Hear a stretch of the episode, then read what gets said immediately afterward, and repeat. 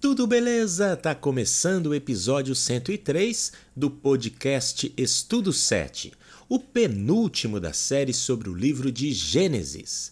Eu sou Lucas Souza e hoje veremos que José se tornou príncipe do Egito.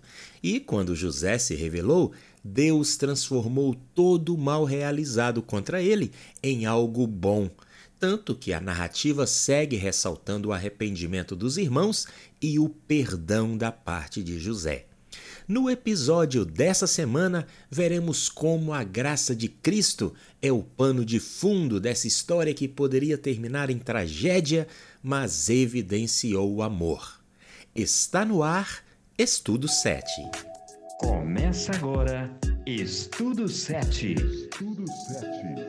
Conhecendo a Bíblia em sete minutos. Nós vimos no último episódio que José foi nomeado administrador do Egito porque decifrou um sonho do Faraó cujo significado alertava sobre sete anos de prosperidade e sete anos de crise. Porém, mais que decifrar o sonho, José propôs um plano que salvaria o povo da fome.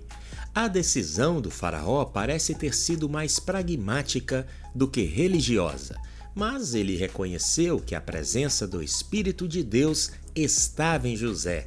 Os sete anos seguintes foram de abundância. Mas quando veio o período de seca, a fome alcançou não só o Egito, mas todo o Oriente Médio, obrigando Jacó a enviar seus filhos ao Egito para comprar grãos. O sonho de José, quando jovem, estava se realizando. Como feixes, seus irmãos e o próprio pai se inclinaram diante dele. Ruben, o irmão mais velho, que pediu que não derramassem o sangue de José na ocasião que jogaram ele no poço, agora, diante do governador, sem saber que era seu irmão, admitiu que o que estavam sofrendo era resultado do sangue que haviam derramado. Eles sabiam que havia uma conexão entre a crise que assolava a região e o erro que eles haviam cometido no passado. Ruben os interrompeu. Eu não disse a vocês? Não façam mal ao garoto! Mas vocês não me ouviram. Agora estamos pagando pelo assassinato dele. José falava com eles por meio de um intérprete. Por isso, eles nem imaginavam que José entendia tudo o que diziam. Jacó gostava mais dos filhos de Raquel, José e Benjamim, do que dos outros. Ele acreditava que José havia morrido e por isso iria proteger Benjamim de todas as formas, tanto que o caçula nem foi ao Egito. Mas José, ao saber dos irmãos que seu pai estava vivo e que sua mãe havia tido outro filho, exigiu dos irmãos que só venderia mais cereais se o irmão mais novo voltasse com eles. Não teve jeito. Quando tiveram que voltar ao Egito para comprar mais cereais, levaram o garoto e deixaram Jacó com o coração na mão. José tratou Benjamim com cordialidade. Diferentemente dos outros, ele chamava Benjamim pelo nome, chegou a chamá-lo de filho, um tratamento afetuoso como quem o abençoava com a graça. José deu ao irmão mais novo aquilo que ele mesmo não recebeu dos seus irmãos mais velhos. Mas, antes de partirem, José preparou uma pegadinha, uma cilada. Ele pediu aos seus servos que, ao encherem os sacos de mantimentos, colocassem um copo de prata no saco de cereais que Benjamim iria levar. E assim que eles saíram, José foi atrás deles e os acusou de traição. José decretou que o dono do saco, onde o copo fosse achado, seria feito escravo. Quando os sacos foram abertos, seus irmãos entraram em desespero.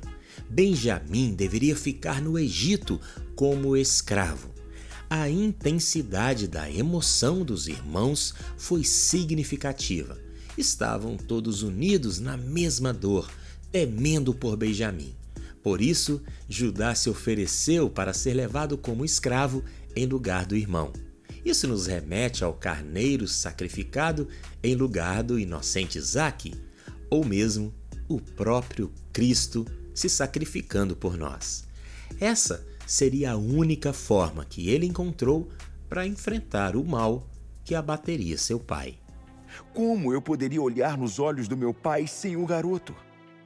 Ah, não me obrigue a voltar e assistir ao meu pai morrer de tristeza. Saiam! Fora! Saiam todos daqui! Por isso não havia mais ninguém com José, quando ele se revelou aos seus irmãos. Os irmãos de José demonstraram arrependimento. O amor que sentiam pelo pai e por Benjamim fez com que José os perdoasse. Quando Judá falou do mal que seu pai sofreria caso não retornassem com Benjamim, José se deu a conhecer. Essa expressão de autorrevelação também é usada algumas vezes na Bíblia quando Deus se dá a conhecer para mostrar que sua providência reina. José ressaltou que havia sido enviado por Deus para que a fome não exterminasse seu povo. Ele sabia que um ato divino o colocou na posição de líder. Daí, preparou um lugar especial para que seus parentes pudessem se mudar para o Egito. Ele preparou o transporte para trazer seu pai, que ficou extremamente feliz ao saber que o filho estava vivo. Pela graça divina, os doze filhos de Jacó estavam unidos sãos e salvos. De maneira poderosa, a providência divina se manifestou.